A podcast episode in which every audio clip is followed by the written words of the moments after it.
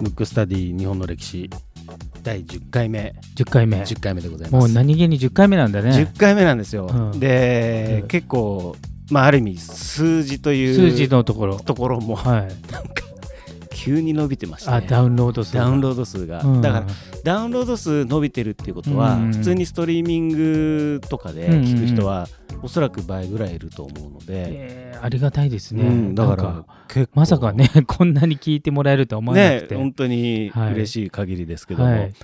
で本日のテーマは、えーもう大河今のね、うん。セゴドン見てる方は、うんうんおいおいおいと、うんうんうんうん。ちょっと嫌なやつだななんて思ってる人が多いと思いますが いい直輔あえて。あえてのいい直輔しかも前回がね岩倉施設団って言ってもう明治になってからにいきなりまた逆戻りで。そうですね。ちょっとまあ戻りますけども,、こ順番とか、まあ、通詞でやってるわけではないので、はい。まあ、その時その時ではい。番組は変わっちゃうんですけど、はい。たまたま今、まあ、ちょっとセゴドン見てたらちょっと出てきたんで。来てますね、佐野さんが。そうそうそう。また嫌なや役柄をねやってねますので,、やってますよね。で前ね以前に、まあ、この番組でも話したと思うんですけど歴史っていうのは常にあの勝った側から見た歴史がまあうちらが分かってるっていうことではい、あの負けた側っていうのは結局、まあ、死んじゃってますから、うんうんまあ、反論ができないというかどういう状態だっていうのがなかなかねあ、はい。もちろん歴史学者の人はそういうのを検証してるんでしょうです、えーだと思いますけれども、やっぱり一般の人にはねうん。やっぱ片側の歴史しか分かりませんので、うんうんだからいい直輔をちょっと取り上げたら、まあ、そういった面もああったんですけど、はい。まずいい直輔って、まあ、どういう位置の人というかどういう人かっていうとまずあの彦根藩っていうひ彦根藩今でいう滋賀県ですね。あの琵琶湖のところ。はい。で。寒い寒いとこですね。あ寒いところなんですか？寒い、僕最近最近行ったからええ。もう寒かったっていう記憶しかないんですまあ確かにあれ新幹線だと雪がねなんか降っそうなんですよ。ちゃうようなところだよね。で結構琵琶湖まあ湖じゃないですか、うんうんうん。みなべというまあうんうん。要するに水ですよね、うん。だからなんかもう寒い空気が、なるほど、うんまあそんなこと言ったらね北海道なんてどうなんだって話になりますけど。確かに意外でね、まあ、別に寒そうじゃないのに寒いみたいなそうなんですよ。ところが結構雪も降るはずですからね、うんうんうん確か、なんかそんな感じするよね。はい。で、えっ、と、まずですね、まあ、彦根藩の、まあ、藩主ではあったんですけど、まあ、ちょっとその辺からちょっと入るんですけど、まず、江戸時代の仕組みとして、やっぱ徳川家康が、まあ、基盤を作ったんですけど、非常にあの、統治をするのに研究してまして、まず、その力がある、要するに、今でいう内閣、はい。要するに幕府を動かしていく、まあ、政治家みたいな位置っていうのは基本的には不大大名にしかなれないんですよ。で文吾って不大大名って覚えてる？なんか名前は聞いたことある？名前聞きましたね。なんか。多分小あ小学校あるのかな？小中ぐらいの日本の歴史で、うん。これ不大大名っていうのは、えっと徳川家康にあの関ヶ原より前うん。要するにまだ弱っちい時から仕えててた家臣を不大大名。で後々徳川家康が力を持ってからこうににじり寄ったというか家臣になった人を戸様と呼んでるんですよ。うんうんうんうん。でもちろん戸様っていうのは最後の方までもともと戸様大名っていうのは戦国大名なんで要するに徳川家康のライバルっていうか同格だったんですよ。でうん後々力関係上徳川家康が天下取ったんで家臣になったけど不大大名っていうのは一大名だった徳川家康の部下なんでそもそも藩の大きさも何も違うんですよ。要するにちっちゃい藩の殿様が不大大名でで徳川家康はよくその仕組みを作るにあたって考えたのがでかい藩に力を与えてしまったらそれはもう謀謀反を起こされちゃうってことで、うん不大大名しか幕政に参加できないようにしたんですよ。その不大の中の筆頭が井伊家なんですよ。なるほどうんだから何古文の中の古文、はい。一の古文。うん。でそれの側側近みたいなそう超側近、そう徳川家康時代ね、はい。まあそれからもう200何年経ってますから、うん。あの幕末の時代とはちょっと毛色が違うんですけど、うんうんうんうん。だから、えー、と1個前の大河が直虎。確か直虎だよね1はい。個前が、それの直虎がこう育てた人が井伊直政っていう人でそれが多分初代なんですよでそれがもう徳川家康の大のお気に入りで徳川四天王の一人で、えー、不代の筆頭うんうんだから一応その幕政を担う中で名門中の名門、うん。うーん。うん、なんかあれですね、ん。なんか、ずっと、なんだろう、世襲って言い方は違うか。世襲だね世襲ですよね、なんかもう昔からっていうことですよね。うんうん。そうそうそう。そんでなのでその藩としてはちそそれほど大きい藩ではないんですけど位置としては徳川幕府的には結構こう有力な位置になりやすいポジションではあったんですよはい。ただ本人はえー、と兄弟がめちゃめちゃ多くて何人だっけね14人兄弟だっけな？へえ。だからそもそも彦根藩の藩主になる予定でもなかったなるほど。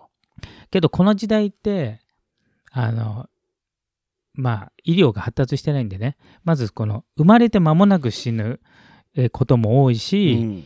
まあ、二十歳まで成人できないのも多い時代だったのであのまさかの他の人がみんな亡くなっちゃって幸運にも藩主になれたっていう境遇なんですうよん。だから今で言うさ今でも30歳でひ部屋住みってことはなんかプータローみたいなうん。ニートみたいな状態になってて、うん。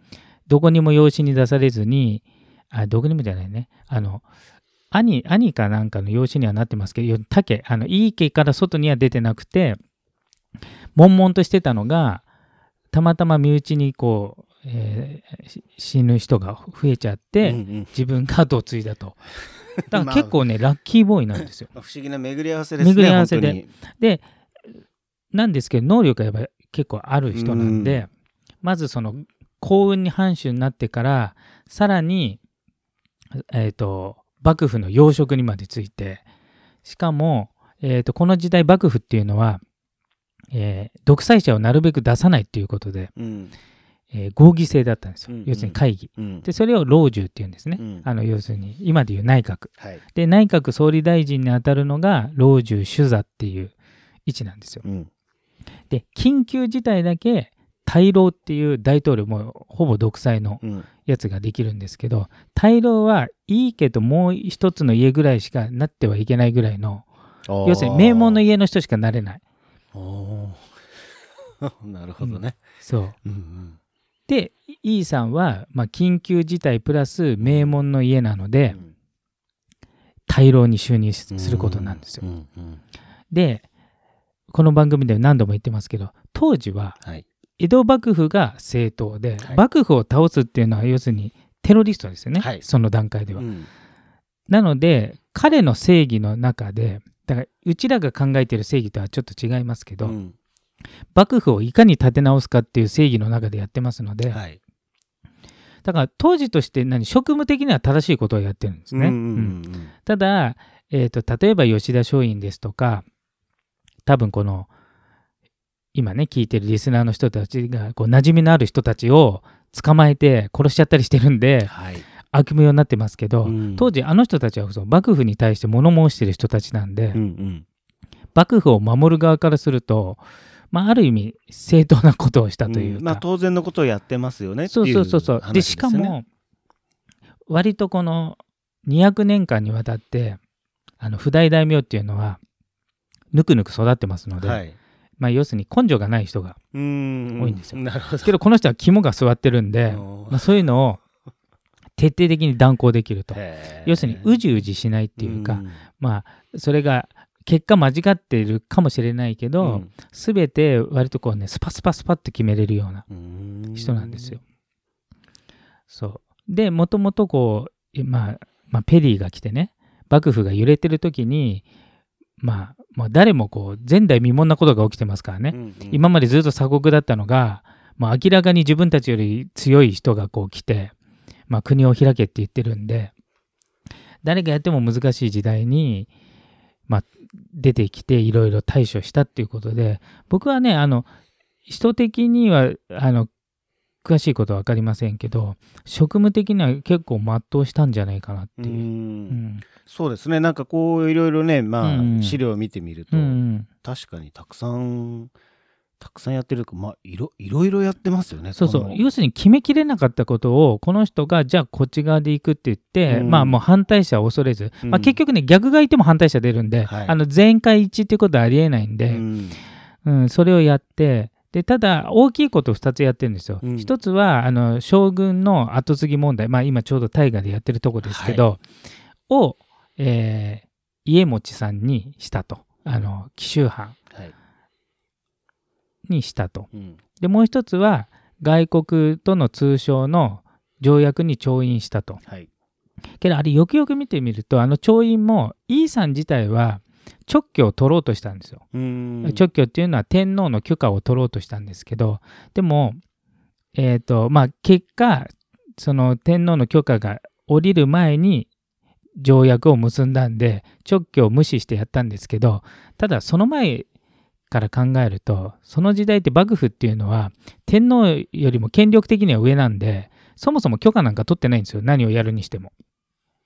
けどあえてまあ一応天皇からえー幕府将軍っていうものを授かったんでお伺い立てるってことをまあ形上してますけど、うん、だからあのさほどそこも当時としてはあまり問題にならないのかなって僕は思うんですけどね。うんあとプラス E さん自体は直居を取ってからやる意思があったけどその、えー間の要するに事務方交渉役の人が単独でやっちゃったんですよ。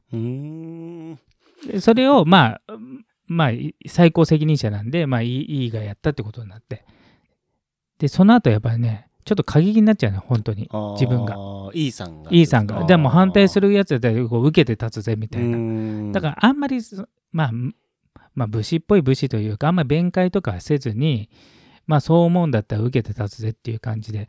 でその中のまあもともと合議制でやってたのに大老っていうのはあの大統領みたいな独裁型なんで老中をね次々に辞めさせたりしてもう自ら孤独の方に行っちゃったりとかしてるんですけど、うん、でまあ反対派にいろいろやって、まあ最初に安政の大国ってね多分歴史の授業で習ったやつがあはいるんですけど、もう聞いたことあり聞いたことますねねだからうん有名どころで言うと吉田松陰とか、はい。あと今大河でちょうど出てる橋本早苗とかが、はい。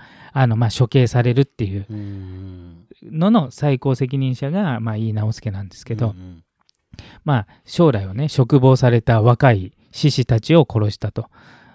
でそれでまあ恨みを買うわけなんで、うん。イーさんをこう、まあ、狙うや輩がいっぱいいるわけじゃない。うんうんけどイーさんもイーさんでそれは知っててやってだから周りの人がじゃあ警備を厚くしろとかやめて一回職を辞めて国に戻ったらどうだって言われて一切突っぱねて警備も普段通りにまあ要するにえっ、とお金もかかるし、うん。なんかその幕府の、えー対面を守りたいっていうのもあったんでだからある意味こう何暗殺を覚悟してた節はあるんで、うん。だから両方とも男の男の戦いっていうか、うんうんまあ要するに倒幕側のポリシーもあるし、うん。うん幕府側のポリシーもあるし、なんかもう正義と正義の戦いというかね。そうそう。もしこれであそこが例えば、えー、とイーさん側が勝って幕府がさらに強くなって、うん。強くなった状態でばあの外国とうまくやってたりしたら、まあ、中高の損になったっていうか、うん。幕府を立て直した立役者ってなってた可能性もあるぐらいなんで、うんうんうん。だから意外とね幕府側にもあの優秀というか、まあ、腹決めてい生き様の筋の通った人も結構いるんじゃないかなっていう。うん。で安政の大う国ん。やって、うん。やってって言い方変ですね、うん。安政の大国で結局そこで恨みを買って？そう買って、えー、とその安政の大国の時に、はい。まあ、尊王攘夷派っていうのうんとうん。開国派っていうの、要するに外国と仲良くしようっていうのと、うん。尊王攘夷派っていう要するに外国を打ち払いっていうのと、うん。天皇を守れっていううん。の対立で、でイーさんは開国派のトップ。うん。で、尊王攘夷派のトップは水戸藩なの。だ水戸藩の人たちに殺されるっていう。そうそう。ただね結果ね歴史が証明してるのは、うん。結果開国したんでなるほど。イーさんの主張が立って尊王攘夷はそもそも無理だってことなんで、うん。だからあの当時としてあの、まあ、明らかに違うんで、うん。例えば今のアメリカと戦争しましょうって言った時に、勝てるわけないのでだからなんていうのか主張自体が間違ってたっていう感じはないないんだけど、うん。ちょっとこう急進すぎたっていうかうん。進みすぎたというかね、うん、結局次の人が尊王攘夷派が明治維新作ったけど、はい。結局外国は打ち払わんだ打ち払ってなくて、そうですよね。友好関係になっちゃったんで、うん。まあ、結果あの方向は一緒なんだよね。ううん。ん。なるほど。で、これが結局暗殺されるわけですね。そうそうそうそうそう。桜田門外の。そうぐ桜の門外の。変と。そおうで殺されちゃって、でうん。幕府側の強い人がいなくなっちゃっーて、うん。またちょっと合議制に戻ってぐちゃぐちゃやってる時うに、んえっ、と慶喜公が出てくるんですよ、うん。松田翔太さん、そうですね。うん。へひいえ。様がひい様が。うん。まあ、ひい様でも最後の将軍ですね。そう最後の将軍。でそこからは、うん。あの将軍が温度を取ってそれまでは将軍がちょっと飾りみたいな状態だったのが、うんやっぱりちょっと優秀な人なんで、うん。じゃあ次回はひい様やりますか。そうですね。ううんん。ああ、でも、いや、でも、これで、まあ、結構、簡単に死ぬじゃないですか。うんうんうんうんね、安政の大学では、吉田松陰とか、うん。橋本早苗も、だって、その、いわゆる日本の頭脳みたいな人たちがうんうんうんう、ん。スパって死ぬでしょ？そうそうそう。で、桜田門外の辺も、うん。スパッと、はい。あのー、井伊直輔うんうん。死んじゃうじゃないですか、当然それ以外にもたくさんあってて、うんうん。これ変な話全員生きてたらどうなってたんですかね？そうそうそう。全員生きてたら本当にどうなってたかっていう話で。そういうことですよね。だってそうそうそう。今のこの現状うがん。だいぶ変わってますよね、そうそうそう。要するに当時最高頭脳とか最高の力を持った人はみんな死んで、うん。当時としては2番手3番手にした人が明治維新とか作っていくんで、うん。うん。なんかどうなってんだろうね不思議ね。本当ね。どうなってるんですかね、うん。ちょっと興味がありますけどね、うん。なんか結局その歴史上の、ねうん。人物というかうん。人たちって、あの幸せな死に方ってあんましてないじゃないですか。そうそうそうそうそう。ね。でもやるかやられるか、うん。まあそういう時代だと思そううんいう時ですけど。代、うん、でしかもあのさっき言ったようにもう生まれてから二十歳超えるまでが奇跡っていうかほとんど死んじゃうんでだから死生観が今と違って、うん。死が身近にあるっていうか、うんうん。身内の死が日常にあって、うん。例えばえっ、と今のえっ、と又吉さんがやってる、はい、家貞はい、家貞さんは、えー、とのお父さんはうん。14人子供産んで、うん。残ったのが家貞さんだけなんで。おー。で家貞さんも若死にしてるんでね。だからそういう時代なんであのうん死ぬのがまあ当たり前っていうかすごく身近にあって、うん。生きることの方が珍しいっていう。だからその命を無駄になんか流らえるんじゃなくてうん。意味のあるものにしたいっていう、うん。そういう時代なんでなんか不思議ですね、うん。同じまあ同じ日本っていうか。そうそう。だかね。ら全然違う感じだよね。場所は一緒でも、うん。うん。たかが100年200年ぐらい。そうそう200 17080そういう年前でね。ことですよね。そうそうそうそうへえすごいな、そう、うん、そういう時代なんですよ。なるほど、うん。ということで、まあ、今回ははい。井伊直輔さんでございましたが、はい。次回はじゃあひいじゃあ様ひいきましょうか。様をはい。あの取り上げてみたいと思います。はい